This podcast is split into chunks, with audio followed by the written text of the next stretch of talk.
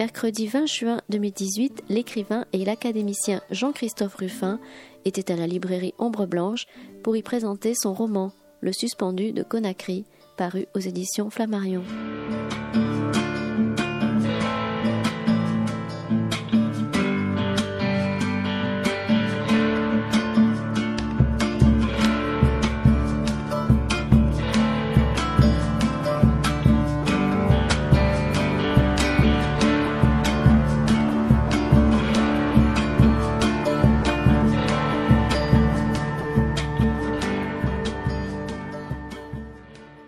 Bonsoir à toutes et à tous. Bienvenue à Jean-Christophe Ruffin. En effet, la température de Toulouse aujourd'hui euh, pourrait presque se rapprocher de celle de, Conakry. Euh, c'est en effet euh, là où se situe donc l'action de son tout dernier roman, Le Suspendu de Conakry, aux éditions Flammarion. On fait la, connaissance d'Aurel Timescu, un consul en, poste donc à, Conakry, qui voilà va alors on présente, j'ai lu euh, certaines critiques qui présentent votre livre un peu comme un roman policier. Alors certes, il y a un crime, en effet, puisque le, roman commence tambour battant, hein, puisqu'on on entre directement sur une scène où on voit en effet un homme suspendu au grand mât de son bateau, de, plaisance, en fait. Euh, peut-être on peut lire simplement le, début, si vous le permettez, comme ça on va, donner, une idée tout de suite de l'ambiance. La foule regardait le corps suspendu, une ligne continue d'Africains, hommes, femmes, enfants, occupait le quai et toute la digue jusqu'à la bouée rouge qui marquait l'entrée de la marina de Conakry. Les regards se portaient vers le sommet du mât. Comme la marée était haute, la coque du voilier était presque au niveau des bords du bassin. Le corps se découpait sur le fond uniformément bleu du ciel tropical. On le voyait de très loin. Au balcon des villas du front de mer, de nombreux résidents tout juste éveillés fixaient cette image d'horreur. Certains avaient eu le temps de sortir des jumelles. Ils avaient reconnu dans la victime un homme blanc attaché par un pied. Il avait les mains gonflées et sur son visage écarlate avaient ruisselé quelques filets de sang. Autour du bassin régnait un silence absolu. On entendait seulement le bruit assourdi des bus au loin sur l'avenue. L'alerte avait été donnée dès le lever du jour, qui sous cette latitude se produit toute l'année à 6 heures du matin. La nouvelle s'était répandue très vite. Ceux qui traînaient sur la plage à cette heure-là, vendeurs ambulants, gamins engagés dans des parties de foot, marins qui bricolaient leurs pirogues, s'étaient précipités pour ne pas manquer l'événement. Le soleil, en se dégageant de l'horizon, faisait éclater de lumière la surface étale de la mer. La chaleur était déjà intense et les peaux commençaient à dégouliner de sueur. Nul n'osait parler, tout le monde observait, car ensuite il faudrait se souvenir et raconter aux autres. Je vais m'arrêter là, mais alors on est tout de suite. De... Non, non, faut continuer. Oui, enfin, non, je pourrais, si, vous, si, vous, le souhaitez. Je trouve ça, c'est un grand plaisir de, de, vous lire, Jean-Christophe Ruffin. Euh, alors Conakry, on se dit bon, c'est dans l'action située dans une marina d'entrée de jeu. Vous avez occupé le poste d'ambassadeur euh, au Sénégal, à Dakar.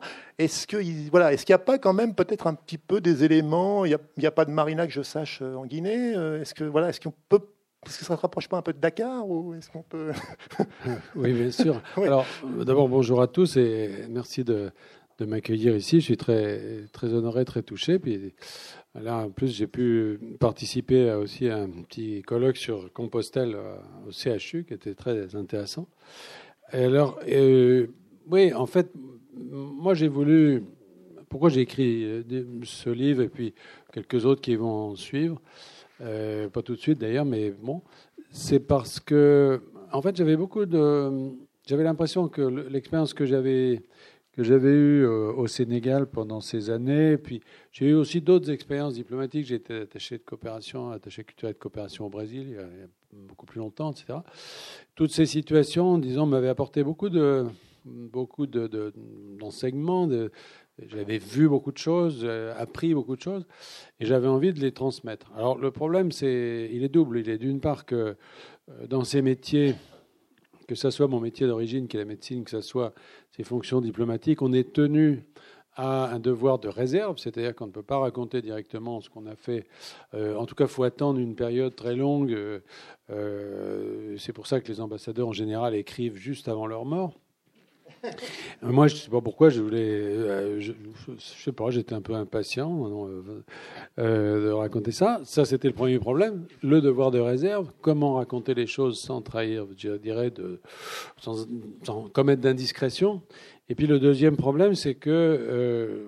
Bah, au fil du temps, maintenant, depuis plus de 20 ans, j'écris des romans. C'est-à-dire que ce que j'aime, c'est mettre en scène des personnages.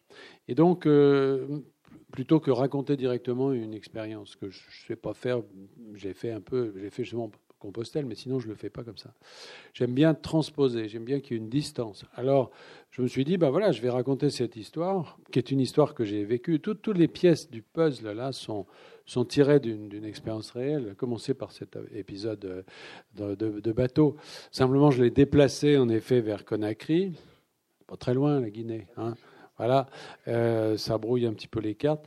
Et puis, euh, j'ai créé ce personnage euh, d'enquêteur qui est un peu mon double d'une certaine façon, même si on est très différents, qui me permet de raconter des choses sans être moi-même impliqué, si je puis dire personnage donc d'Aurel Timescu, qui est donc euh, d'origine euh, roumaine, enfin qui est important de signaler qu'il est roumain parce que la Roumanie, euh, un pays francophone aussi, qui incarne aussi, enfin bon, au niveau culturel, c'est intéressant.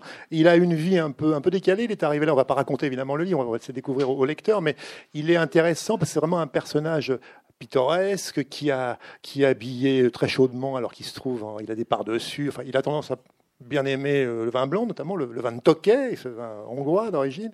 Euh, comment il est né ce personnage justement dans Est-ce que vous avez parlé du, consul, des gens que vous avez croisés, mais alors bon, on est entre nous, donc euh, il n'y a pas de non, mais disons qu'il n'est pas né de n'importe quoi. C'est-à-dire que j'ai je ne dirais pas que je l'ai rencontré, mais enfin, en tout cas, je me suis inspiré assez nettement de, de, de collaboration. Vous avez dit quelque chose que euh, non, c'est-à-dire qu'il est, il est tiré effectivement d'une expérience.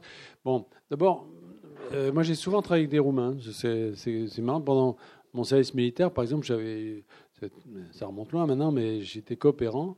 Les militaires s'étaient un peu trompés. J'étais ma spécialité, c'était la neurologie, mais ils m'ont mis dans une maternité qui fait que j'ai fait des accouchements pendant tout mon service militaire, ce qui n'était pas prévu. Et je travaillais avec des Roumains, euh, avec des, coopérants roumains qui étaient euh, très bons techniquement, qui étaient qui avaient une approche de la médecine un peu, rude, un peu, un directe. Hein. Ils étaient Bon, mais enfin, euh, c'était des gens avec qui j'avais. Ça a été mon premier contact. Et puis j'en ai connu bien d'autres. Et hum, toujours trouvé que c'était euh, des gens qui avaient une position euh, vraiment intéressante par leur, euh, la multiplicité, disons, des influences qui se sont exercées sur ce pays. C'est un pays qui n'est pas slave, contrairement à même s'il est environné par des, pays slaves, un pays latin, avec cette empreinte du communisme très fort et une empreinte francophone aussi très forte, etc. Donc voilà. et Bon, euh, je, me souviens d'avoir eu aussi un, de mes, chefs de clinique qui, euh, qui était d'origine roumaine et qui racontait une chose dont je me suis souvenu en écrivant le livre. Il disait euh, qu'il connaissait son prix. Il disait, moi je sais combien je coûte, puisque je sais combien on m'a racheté au, pays. Parce qu'à l'époque de Ceausescu, quand on avait de la famille à l'ouest, on pouvait être, dans certaines conditions, racheté. C'est-à-dire que la famille pouvait payer en quelque sorte pour faire sortir euh, quelqu'un. Et lui, c'était ce qui lui était arrivé. Et il se trouve qu'à Dakar, j'ai eu aussi un collaborateur comme ça qui, avait, qui était sorti dans les mêmes conditions. Et je trouvais drôle d'avoir un diplomate comme enquêteur et un consul en particulier, parce que, parce que le consul, c'est pas n'importe quoi. Euh, au sein d'une ambassade, le consul, c'est la personne qui s'occupe des ressortissants euh, français, enfin, il s'agit d'une ambassade de France, donc c'est quelqu'un qui va s'occuper vraiment, qui est en contact avec beaucoup, beaucoup d'éléments euh, qui peuvent constituer les bases d'une enquête d'une certaine façon, parce qu'il peut interroger l'état civil, il peut interroger la famille, c'est quelqu'un qui peut avoir beaucoup euh, d'informations. En même temps, ça n'est pas un policier, bien sûr, mais euh, voilà. Et donc, je, trouve que c'était autant l'ambassadeur est pris par des questions politiques et des questions euh, aussi, il y a aussi l'aspect euh, Ferrero Rocher, etc. Autant, je veux dire, le consul est, purement, quand même, pratiquement dédié à, ces questions euh, humaines, je dirais. C'est-à-dire que. Et c'est ça qui m'a le plus passionné pendant les années que j'ai passées dans ces fonctions, c'est justement ces questions humaines. Parce que la façon dont des, des étrangers, français en l'occurrence, peuvent euh, se retrouver dans des situations absolument incroyables de, détresse, de, euh, vraiment, il y a des situations très très très très douloureuses, enfin qu'on a à traiter. Hein. Euh, des gens qui, alors au minimum, qui perdent leur papier, bon ça c'est pas très grave, mais qui se font agresser, qui se font, enfin, il y a vraiment des, des situations très complexes et c'est donc très humainement très riche. C'est humainement très riche, et puis peut-être que sa position aussi de consul lui permet une sorte de positionnement un peu en retrait. C'est une bonne position d'observateur finalement, parce que un peu comme le romancier qui observe. Enfin, je sais plus faire. Oui, c'est un, c'est quelqu'un qui, qui enquête. Mais l'idée, c'était pas de faire un roman policier.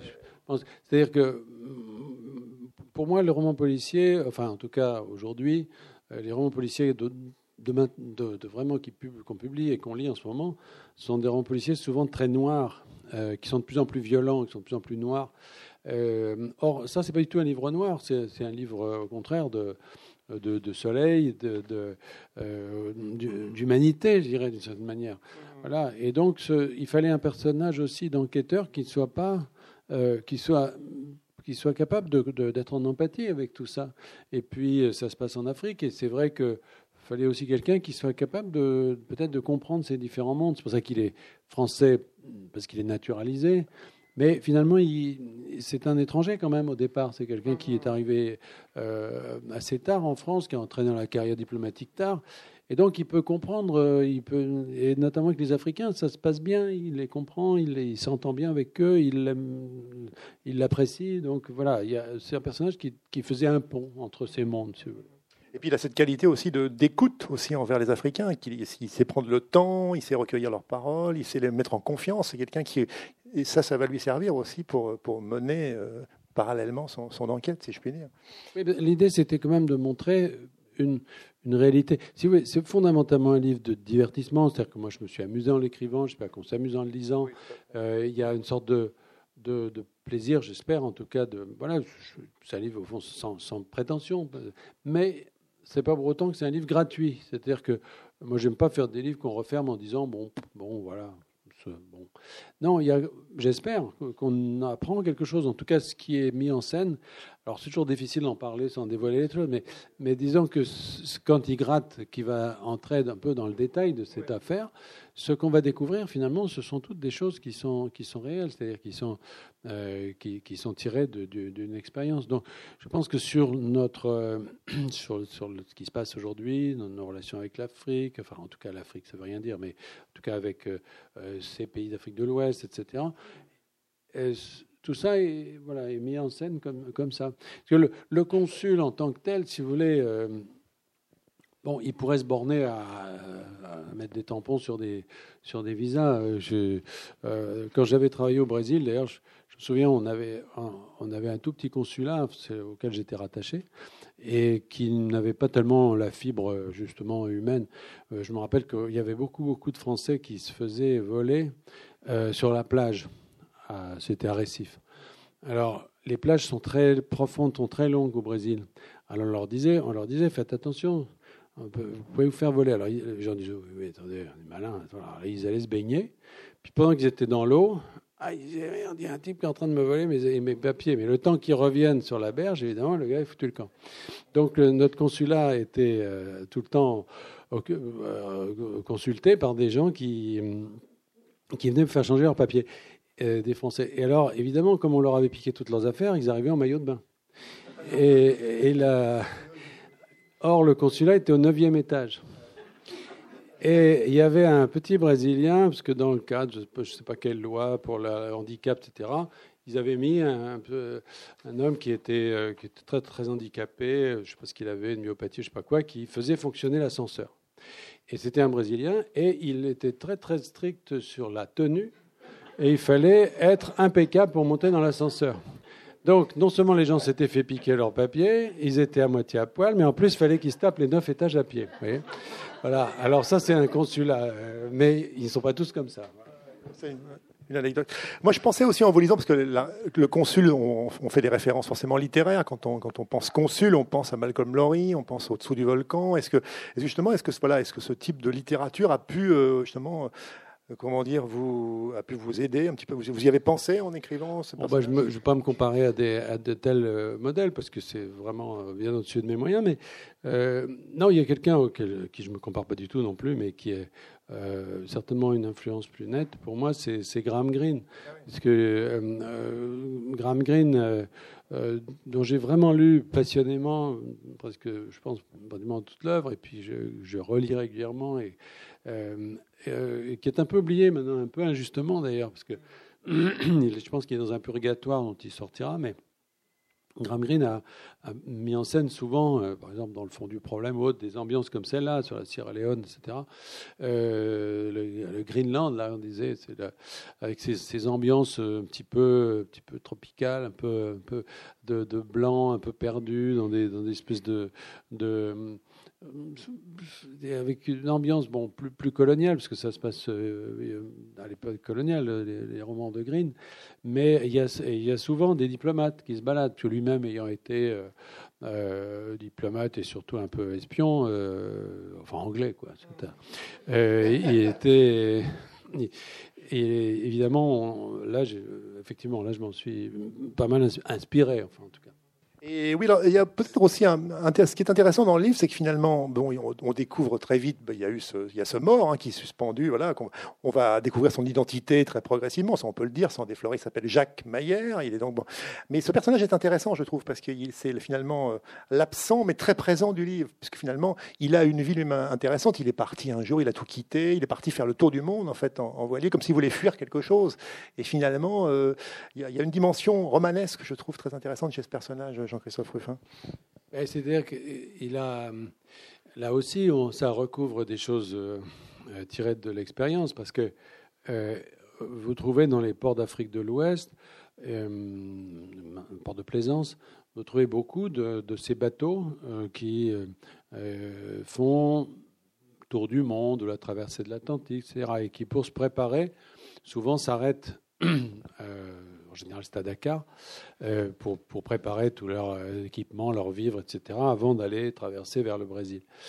Et euh, il y a là-dedans toute une, série de gens très divers. Enfin, il y, a des motivations très diverses. Vous avez des, des marins, j'allais dire classiques, mais vous avez aussi des gens qui quittent tout euh, qui vendent tout pour aller faire le tour du monde, etc. Enfin, il y a des familles qui partent comme ça. Euh, bon, et puis, euh, c'est un point, évidemment.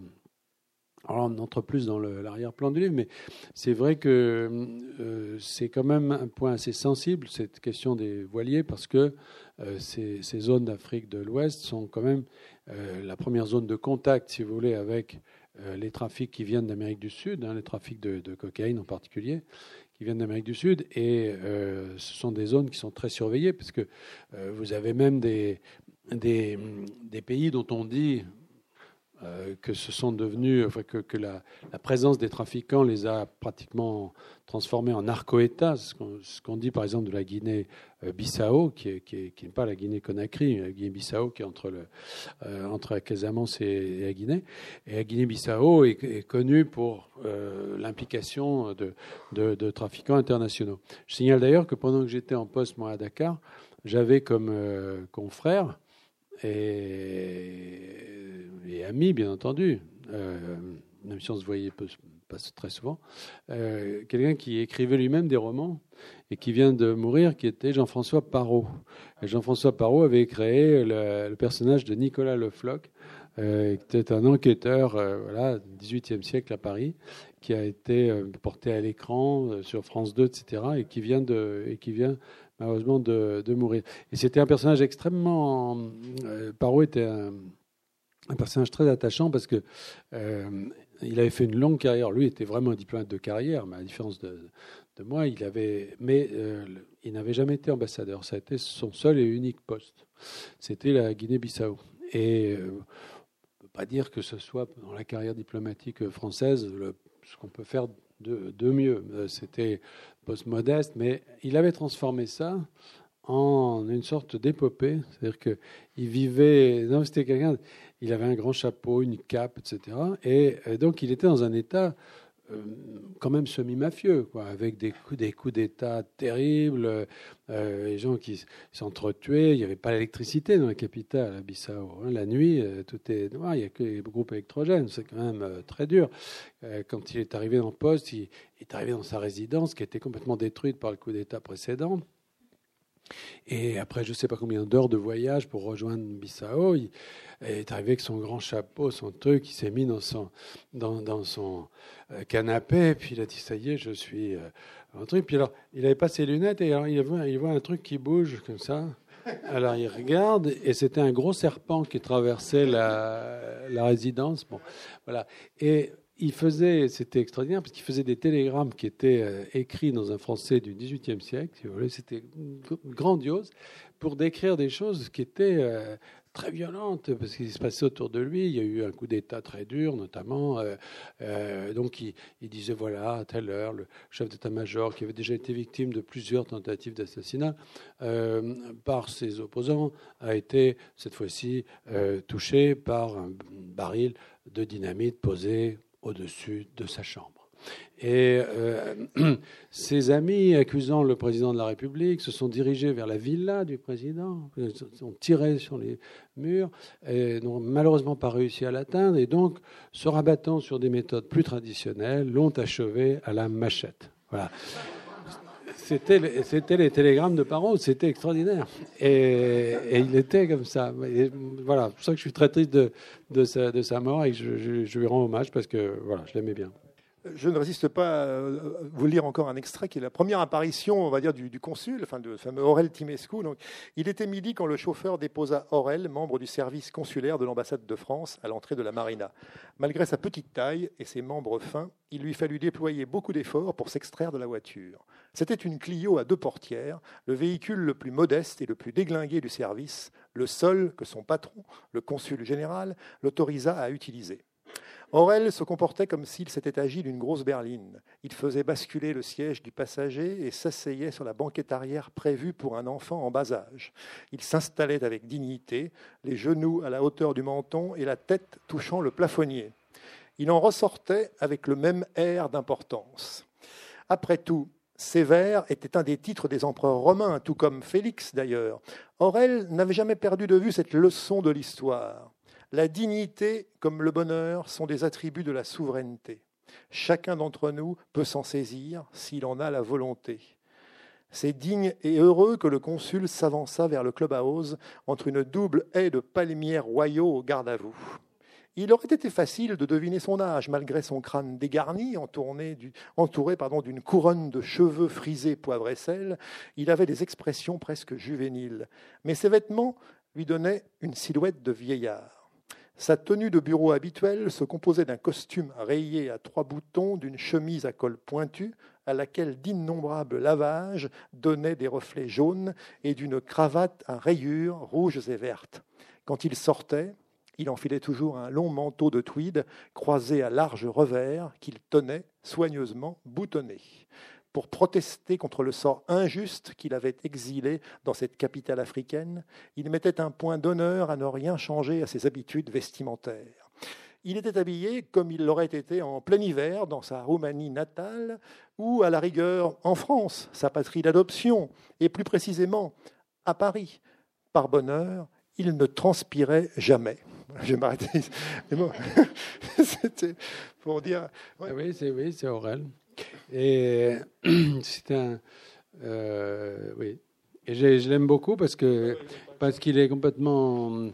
Euh, c'est quelqu'un qui, qui, voilà, ne, comment dire, il a voulu, il a dû quitter son pays, parce que c'est un réfugié en quelque sorte, puisqu'il a, quitté la Roumanie, qui était à l'époque une, dictature, celle de Ceausescu, tout ça. Bon, très bien. Mais au fond, il est resté très attaché à ce pays. Et, au fond, il l'a quitté euh, contraint et forcé, mais la culture qui est la sienne, son, goût naturel, c'est celui de cette Mitteleuropa qui est qui est tellement, euh, tellement riche, tellement euh, qu'il en a la nostalgie. Alors, au fond, il, n'a pas envie de, Il fait cette carrière comme ça, un peu chaotique. Bon.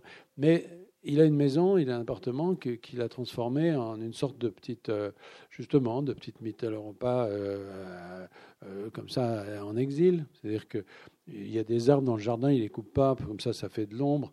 Il y a une pénombre permanente à l'intérieur de la maison il y a des reproductions de Klimt, et puis il se balade partout avec son euh, piano, parce que c'est un des bonheurs quand même du Quai d'Orsay, c'est qu'il vous transporte aussi vos meubles. Et, euh, donc, euh, il peut, à chaque poste, il, arrive avec son, avec son piano. Et il joue, voilà, il joue Kurt Weill, enfin, il est, il est ailleurs. Et, ça existe, ça, vous savez. Moi, j'ai eu le grand honneur de, succéder euh, à l'Académie Henri Troya. Troya vivait en Russie. Il vivait en fait à Paris, rue Bonaparte, mais il vivait en Russie. C'est-à-dire que tout autour de lui était russe. Tous les tableaux qu'il y avait, les, sur les murs, tout était russe. Voilà. Et il s'était construit une sorte d'exil euh, de rêve, au fond, dans lequel il, pouvait ne, plus être en exil, ne plus souffrir, sans doute. Euh, euh, c'est pour moi quelque chose de très touchant parce que moi, je suis le contraire d'un exilé. Je, suis français d'une famille française, j'allais dire, de toujours. Enfin, donc, je, pense que ce qui pourrait m'arriver de pire, ce serait justement d'être c'est pas de voyager, j'aime bien, mais d'être contraint à, tout perdre et à m'installer comme ça dans un endroit où je n'aurai plus autour de moi les références de ma, de ma vie. Donc je comprends comment on peut se retrouver dans, dans une telle nostalgie, et c'est le cas d'Aurel. Ce qui est intéressant dans votre livre aussi, je trouve, on parle souvent de, vous savez, on, cite, on parle de la littérature de voyage. Souvent, on dit, bon, par exemple, Sylvain Tesson, on pense peut-être à. Euh, mais je, vous, c'est peut-être, je ne sais pas si c'est de la littérature de voyage, mais c'est plutôt, on prend le temps de finalement de rester à un endroit et de se plonger complètement dans, dans l'ambiance du lieu. Donc, il n'y a pas de, de, de, déplacement comme il peut y en avoir dans certaines, dans certains ouvrages de, littérature de voyage. Et pourtant, c'est peut-être aussi de la littérature de voyage. Est-ce que si je vous dis ça, ça, ça vous convient? Oui, tout à fait. Ben, je pense qu'on a, on a fait un, euh, un débat récemment avec euh, Paolo Ramis, là, dans, euh, qui est un, un auteur italien de, qui écrit des très beaux livres de voyage. On parlait de ça justement, c'est-à-dire qu'il y a, il y a vraiment deux types de, de il y a deux types d'auteurs qu'on peut classer dans cette catégorie qui vaut ce qu'elle vaut, mais enfin, d'auteurs de voyage, c'est en effet ceux qui passent et ceux qui restent. Alors, Sylvain, bon, comme ça est un ami très proche, on est très, très, il, passe toujours l'été à la maison, on grimpe, on fait des conneries, bref. Euh, je vous recommande le livre de, Ludovic Escande sur l'ascension du Mont Blanc, qui n'est pas à mettre entre toutes les mains, mon Dieu, mais euh, qui décrit assez bien l'ambiance qui, de mon chalet quand il y a Sylvain. Euh, lui, on en a souvent parlé, parce qu'on parle de ça, quand on montagne, on parle de ce genre de choses. Lui, il passe. Alors, sauf en Sibérie, parce que là, il est obligé de se fixer quand même un petit peu, là, de rester six mois. Bon, mais il passe. Ça fait partie, c'est typiquement les écrivains de voyage qui traversent, qui ne restent pas, qui, donc, donc ils butinent comme ça dans une réalité. Il y a Cédric Gras aussi, dans la même génération, qui a écrit un très beau livre, euh, Saison des, voyages, qui est très très beau. Euh, c'est un très bon livre et je trouve qu'il est très profond et c'est pareil, c'est des gens, des voyageurs qui butinent comme ça. Et moi, je n'ai pas tellement cette expérience-là parce que j'ai eu une vie différente. J'ai une vie beaucoup plus enracinée parce que j'ai fait très tôt des métiers qui m'ont qui m'ont enraciné, comme comme la médecine pendant des années quand même. Et donc, euh, je suis quelqu'un qui séjourne plutôt. C'est-à-dire que j'ai besoin de m'imprégner d'un endroit, d'un lieu, et, euh, et c'est là que, que, les idées commencent à, venir. J'ai peu de. Euh, même checkpoint j'avais écrit sur la Bosnie, par exemple, c'était. J'y ai pas vécu, mais c'est un pays où je suis allé beaucoup pendant la guerre, je suis retourné après, etc. Bon. j'ai besoin de m'imprégner. Et je n'aime pas passer, je n'aime pas traverser. J'ai même un sentiment assez désagréable de, de, je ne sais pas, de, voyeurisme. enfin, c'est pas du tout mon, sentiment. Voilà. Mais il faut dire aussi que je suis un romancier, moi. C'est-à-dire que eux, ils écrivent des livres de voyage, c'est-à-dire qu'ils écrivent euh, ce qu'ils ont vu en passant, ce qu'ils ont vu en et, c'est très bien. Hein, je dire, je, ne les critique pas du tout. Simplement, c'est pas mon ma forme. Moi, je me sers de tout ça pour créer euh, des fictions, c'est-à-dire pour, pour, pour, mettre ça dans des, euh, dans des, euh, oui, par exemple, je fais une petite parenthèse, si vous me permettez, sur les questions de la biographie, par exemple.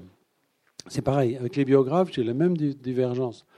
Les biographes, les vrais biographes, le biographe historien, si vous voulez, c'est quelqu'un qui se tient à la réalité du personnage dont il parle. De même que l'écrivain voyageur qui passe raconte la réalité de son voyage. C'est-à-dire que c'est des gens qui collent à une certaine forme de réalité. Euh, le, romancier, il ne fait pas ça. Il se saisit de ça pour, j'allais dire, transposer tout ça dans un espace qui est celui de la, fiction. Et par exemple, les biographes, c'est rigolo, mais je, vais raconter si ça, mais euh, exemple, j'ai un de mes amis qui écrit des biographies très sérieuses, euh, qui s'appelle Éric Roussel, qui a fait une biographie de Pompidou, Mitterrand, De Gaulle, des biographies comme ça. Hein. Et un jour, il me dit, j'ai entrepris, me dit-il, une biographie de Jean Monnet. Et elle fera 1200 pages. Alors, je ne sais pas pourquoi, j'ai soufflé, j'ai dit, c'est bien, Jean Monnet. Mais il voyait bien que, vous voyez, 1200 pages sur Jean Monnet, que je n'allais pas me jeter dessus. Et, il me dit, euh, donc il essaie de m'intéresser au truc.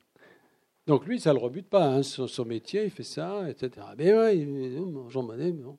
Et là, il me dit, sais-tu comment Jean Monnet s'est marié?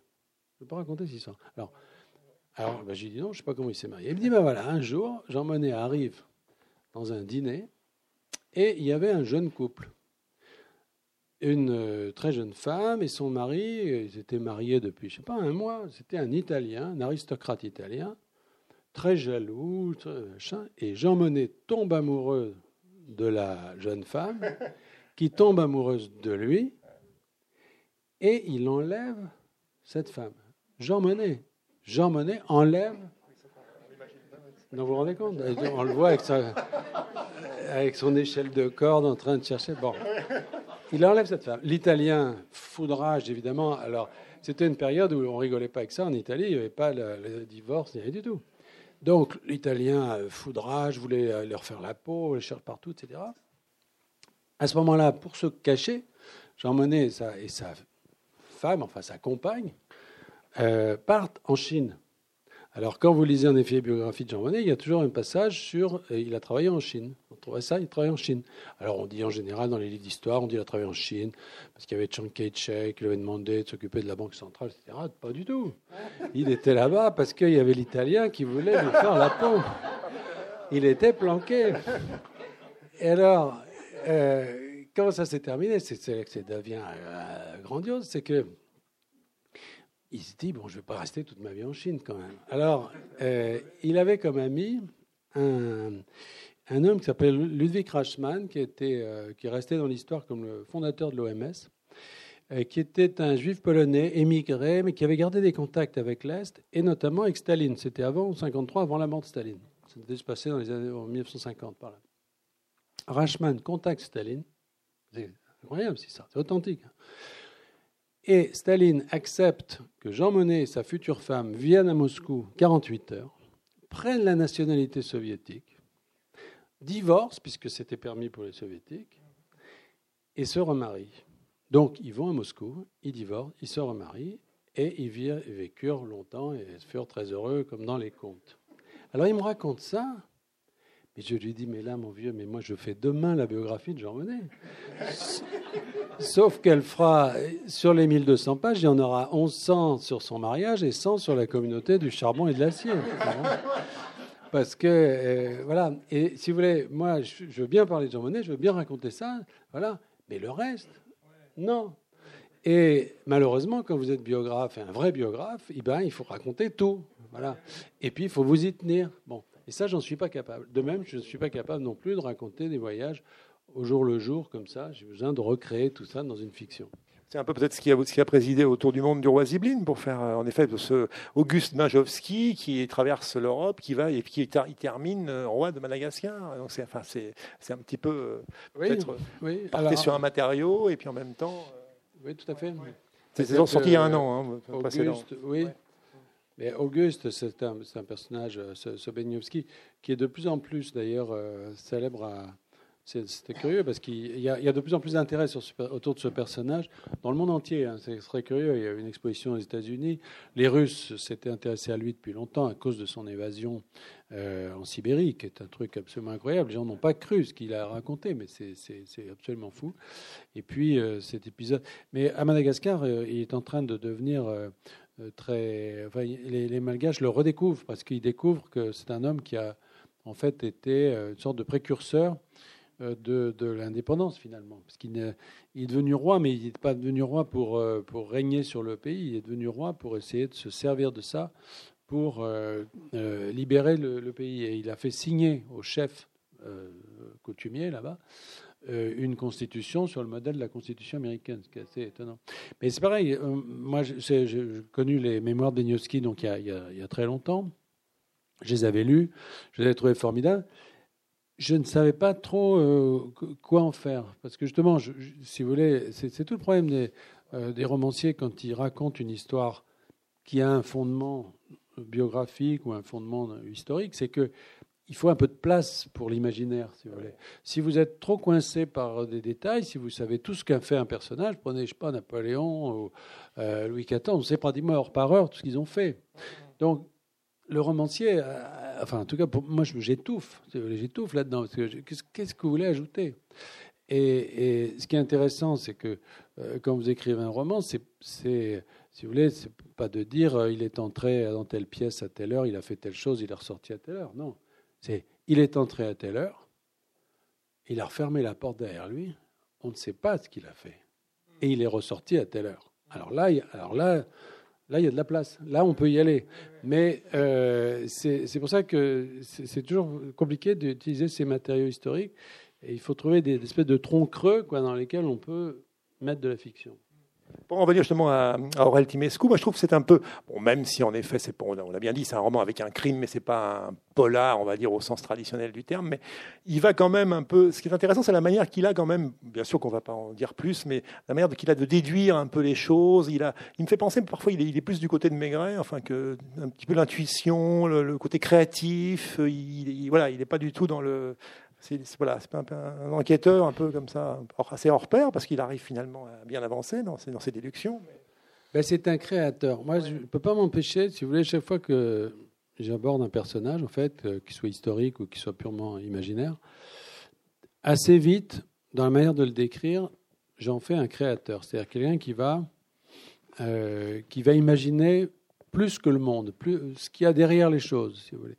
C'est ça le créateur. C'est quelqu'un qui est capable de de voir voilà, la réalité derrière la réalité, qui est capable d'ajouter du, rêve euh, au monde. Et euh, quand j'avais raconté, par exemple, la vie de Jacques Coeur, si vous voulez, Jacques Coeur qui est décrit partout dans un livre qui s'appelait Le Grand Cœur, Jacques Coeur, dans les livres d'histoire, quand on le décrit, c'est un businessman plus ou moins honnête, plus ou moins, etc. Bon. Et moi, ça ne m'intéressait pas du tout, d'abord parce que je pense que c'était un très très mauvais homme d'affaires, en fait, Jacques Coeur, en réalité que chaque fois qu'il a été euh, seul aux commandes d'une affaire, ça s'est mal passé. En revanche, c'était un créateur, c'était un visionnaire.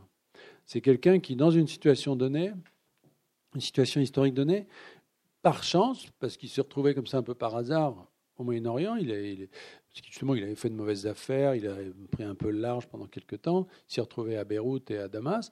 Là, il a vu, euh, il a pris le choc de cet Orient qu'il n'avait pas du tout imaginé, et il est revenu avec des idées, euh, et notamment l'idée effectivement de transposer en France, en Europe, euh, ce qui se passait là-bas, c'est-à-dire de, créer cette maison de commerce. Au fond, il jette les bases de ce que sera la Renaissance. Et qui lui-même ne vivra pas, parce qu'il mourra, mourra avant.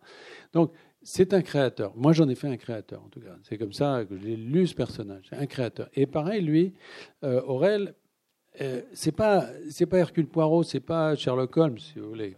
D'ailleurs, était écrit par un médecin, Conan Doyle. Mais le, en fait, c'était c'est pas du tout quelqu'un qui, est rationnel, qui, qui, qui emboîte des indices, etc. C'est un intuitif. C'est quelqu'un qui a besoin d'évoquer des images, d'évoquer des, personnages pour avoir effectivement des hypothèses. Et au fond, il fonctionne comme, euh, un écrivain, et en particulier comme un romancier. C'est-à-dire qu'il s'imprègne d'un personnage, de son visage notamment, euh, pour essayer d'imaginer qui il a pu être à d'autres époques de sa vie, Et euh, je me posais la question tout à l'heure par rapport à cette victime, ce Maillère, qui en creux est le sujet du livre, parce qu'au fond, c'est lui, c'est lui qu'on cherche.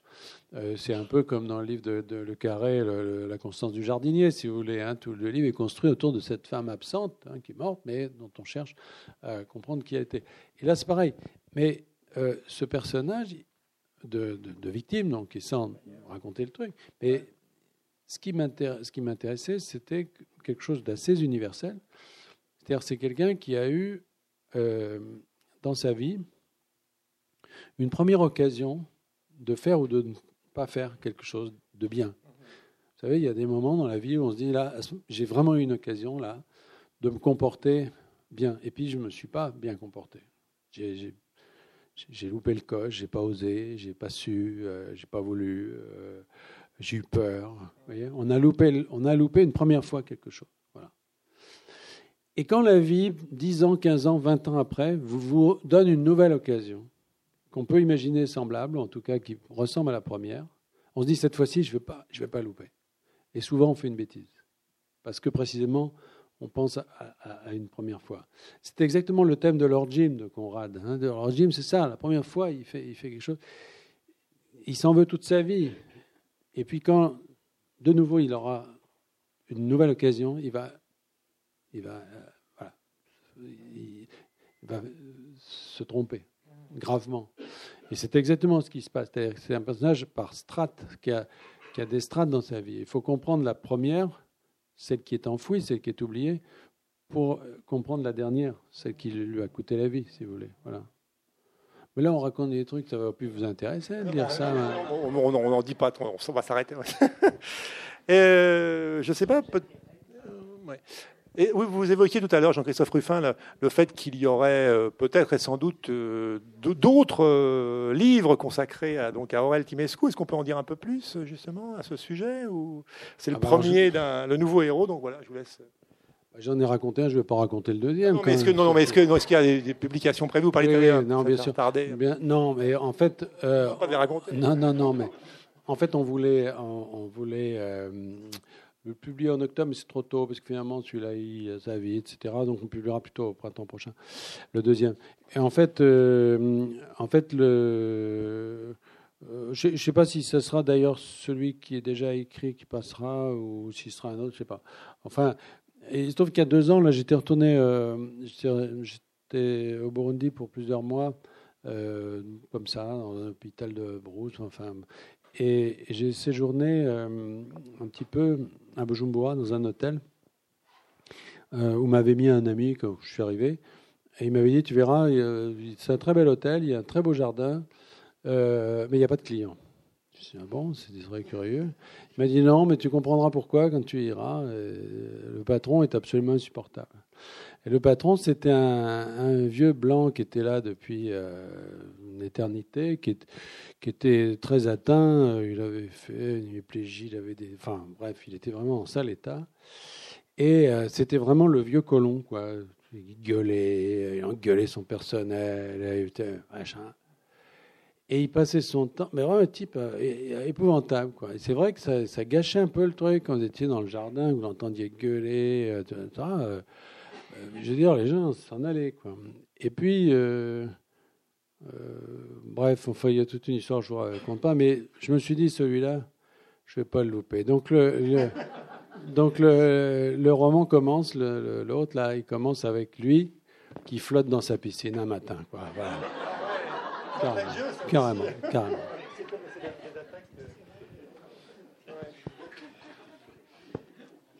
Je trouvais aussi que dans, ce livre, dans, le suspendu de Conakry, d'abord le titre, vous l'avez trouvé très vite, le titre, le suspendu de Conakry, il est arrivé rapidement Non, mais parce qu'il voulait, je dû me battre encore une fois parce que contre les éditeurs, parce qu'ils sont, ils voulaient appeler ça le pendu. Alors j'ai dit, mais le pendu, vous allez décourager tout le monde, c'est pas, ah, ça porte malheur en plus, un pendu et tout. Et, c'est plus rigolo d'appeler ça suspendu parce que c'est. Et puis en plus, il n'a pas été pendu, il a été tué par balle, il a été suspendu. Après, c'est toute la question, pourquoi il est suspendu? Voilà, donc euh, je trouvais ça plus marrant. Il y a un gros travail sur le, je trouve, il y a des passages bon, de, de, narration classique. On a beaucoup de dialogues aussi très percutants, très Et vous rythmés. allez nous en lire un petit bout encore. Non, non, pas du tout. Non, non, enfin, si vous voulez, mais non, mais je trouve qu'il y a, voilà, il y a, il y a, on sent que vous avez beaucoup euh, travaillé le, le rythme, enfin, la- ces dialogues qui sont, où passe beaucoup. Il rencontre à un moment donné, c'est Jocelyne, je crois qu'elle s'appelle, Jocelyne Maillère, qui est donc l'épouse, euh, la veuve de, de- de Jacques. On va pas, voilà, on va- je ne vais, pas- je vais pas en dire plus, mais il y a, il y a de très, la sœur, pardon, oui, la très belle, il y a de très belles scènes de, voilà, de rencontres, d'échanges. Il y a beaucoup de dialogues qui sont là pour justement faire avancer l'action, mais au bon sens du terme. Vous avez- Est-ce que vous avez, euh, Ah, parce que j'aime bien. ouais, Et le dialogue, je, trouve que j'en ai pas mis assez dans, dans le Ziblin, là. Euh, il était un peu trop compact. Et c'est marrant parce que c'était compliqué parce que j'avais choisi dans ce livre-là de leur faire chacun raconter leur histoire. Donc il y a deux, deux voix. Et c'est assez compliqué de mettre des dialogues dans une voix. C'est-à-dire quand quelqu'un raconte un dialogue, c'est compliqué de faire raconter, vous voyez, par un personnage un dialogue. Alors que là, comme c'est à la troisième personne, c'est plus facile d'insérer un dialogue parce que ça, ça vient plus naturellement, si vous voulez. Et, euh, et effectivement, ça se passe beaucoup comme ça parce que Aurel, il, il, il parle, on lui parle, et puis c'est, c'est- je trouve ça plus, voilà, c'est plus vivant. Oui, oui, non, mais je ne vais, pas- non, je vais pas encore lire un extrait. Mais si, allez-y. Non, je- si j'en trouve un, mais attendez. Quand j'ai. Il raconte sa vie à un moment donné un peu à justement à Jocelyne, mais je ne retrouve pas le. Bon, c'est grave. Je, je- si je retrouve plus tard, je vous le. oui. Mais hum, Plus tard, ils seront couchés. hein. non, non. On va vous passer la parole. On va, on va leur passer là. Avez-vous des questions, des remarques, des réflexions pour euh, Jean-Christophe Ruffin à propos de, du suspendu de Conakry, publié chez Flammarion, donc son nouveau, son nouveau roman? J'ai j'ai retrouvé éventuellement un passage. Mais... Voilà. Pour vous donner un peu une idée des dialogues, c'est la, rencontre avec. euh, il passe la soirée donc avec euh, Jocelyne, donc qui est la, sœur donc de, Jacques euh, Maillère, qui est donc la victime. Quand je suis donc c'est Aurel qui parle, hein, Aurel Timescu. Quand je suis arrivé en France, je rêvais de devenir policier. C'est idiot, me direz-vous. Peut-être, mais il faut comprendre que là-bas, en Roumanie communiste, les seuls films qui venaient d'Occident étaient des histoires d'aventuriers ou de flics. On était nourri à Belmondo et Delon. Pour devenir un aventurier à la façon de l'homme d'Orio, il me semblait que je n'avais pas mes chances. Pourquoi? Vous êtes trop aimable, Jocelyne, mais ne me faites pas croire que vous n'avez pas remarqué. Remarquez quoi? Je n'ai pas le physique de Belmondo. Vous vous sentez plus proche d'Alain Delon? Il rit, hein, même si dans son fort intérieur, intérieur, Aurel se sentait un peu vexé par cette question. Pour les policiers, ce qui compte, n'est-ce pas, c'est autre chose, la logique, l'habileté à juger les personnes, à pénétrer dans des milieux variés. Et pourquoi ne l'avez-vous pas fait finalement? Aurel termina son verre et fit signe de loin au serveur d'en rapporter deux autres. Quand je suis arrivé en France, ma famille, qui avait payé pour me faire sortir de Roumanie, n'avait pas les moyens de m'entretenir. J'ai dû gagner ma vie tout de suite. J'ai essayé les leçons de piano, mais je ne pouvais pas en tirer beaucoup. Et je n'ai pas une formation classique très poussée. Alors, je me suis mis à jouer dans des bars. Des bars? Aurel avait perçu l'expression de Jocelyne. Il vit qu'elle avait décelé son petit mensonge. Enfin, des bars, vous me comprenez, des établissements de nuit avec des filles, du champagne et des clients qui ne viennent pas vraiment pour écouter de la musique. Je vois. Alors, quand je me suis présenté un jour euh, dans un commissariat pour dire que je voulais travailler dans la police, il n'a pas fallu un long interrogatoire pour que le type qui m'avait reçu comprenne à qui il avait affaire. Un réfugié roumain qui joue la nuit dans des bordels. Aurel était sincèrement désolé d'avoir fait déchoir Jocelyne, sa dame, jusqu'à de telles trivialités. Bref, ce n'est pas une conversation pour une femme comme vous.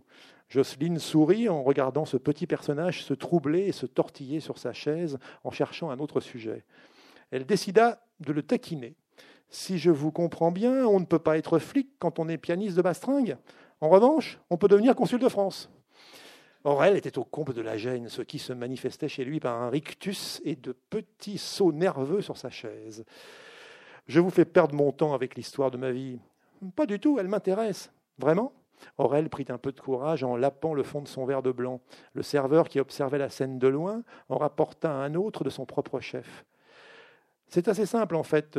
Tout a commencé le soir où. Comment vous dire? Bon, je vais m'arrêter là. Ouais, ça, ça va vous voilà, donner envie de, de poursuivre. Non, mais c'est bien. Les prochains livres, au lieu de les écrire, je vais vous les faire lire directement parce que c'est. Ah non, mais c'est bien. On lit pas assez. Dans, dans- en Allemagne, partout, quand on, dans les pays germaniques, euh, c'est. La lecture, en fait, c'est bien. Oui, ben voilà, c'est Aurel. Et en fait, euh, il, il a, il a commencé comme ça, euh, en, en, jouant. mais ça aussi, c'est c'est pas tiré de, de rien. Quoi. Enfin, des, non, ce qui me gêne, c'est que si vous voulez, chaque fois que je rencontre des diplomates et qu'ils ont lu le livre, ils me donnent le nom du, modèle, oui, parce que c'est quelqu'un qui est quand même assez connu dans le milieu et qui est dont, c'est l'histoire et dont c'est l'histoire. Euh, donc euh, voilà. Donc euh, voilà. Bref. Ben, la semaine prochaine, commence le marathon des mots, donc à propos de lecture. Donc vous aurez donc l'occasion d'entendre des textes lus par, par, des comédiens. Puis il y aura des, des rencontres ici même, bien sûr, nombreuses à Ombre Blanche. Ben, écoutez, merci beaucoup, Jean-Christophe Ruffin. Merci à vous. Donc le suspendu.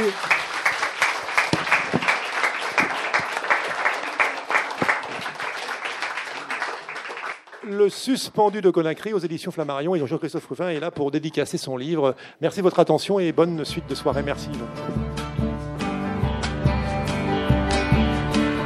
C'était Jean-Christophe Ruffin à la librairie Ombre Blanche, mercredi 20 juin 2018, à l'occasion de la parution de son roman Le suspendu de Conakry aux éditions Flammarion. Jean-Christophe Ruffin est aussi l'auteur de Rouge Brésil, prix Goncourt en 2001, de Le Collier Rouge, prix Maurice Genevoix en 2014, ou encore Le Tour du monde du roi Ziblin.